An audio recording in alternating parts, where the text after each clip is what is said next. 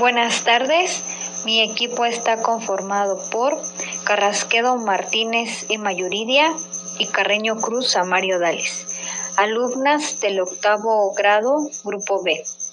Hablaremos sobre la contaminación del suelo. Se llama contaminación del suelo a la introducción a la superficie terrestre de sustancias y elementos ajenos a ella y que repercuten de manera muy negativa al volverse tóxicas para los organismos que la habitan. Los contaminantes pueden ser tanto líquidos, sólidos o gaseosos y afectan a las plantas, los animales y a la salud de los seres humanos. Algunas causas de la contaminación del suelo son las siguientes. La basura.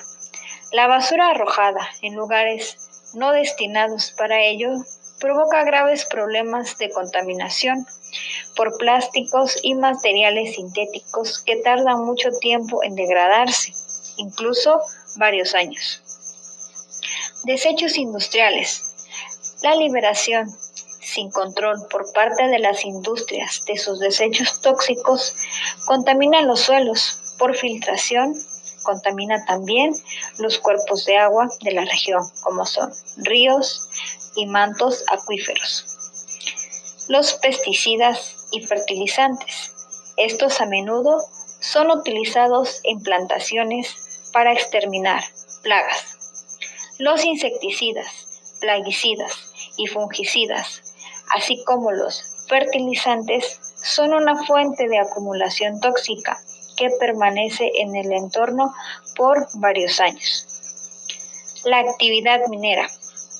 Las compañías mineras utilizan durante el proceso de extracción de metales sustancias como cianuro, plomo, arsénico, ácido sulfúrico y mercurio, que además son muy tóxicas y tienen un grado cancerígeno muy alto.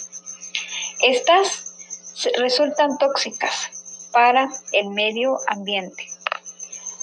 Y por último, las consecuencias de la contaminación del suelo son varias. Dentro de las más importantes son extinción de especies animales y vegetales, pérdida de los nutrientes del suelo e interrupción de procesos biológicos.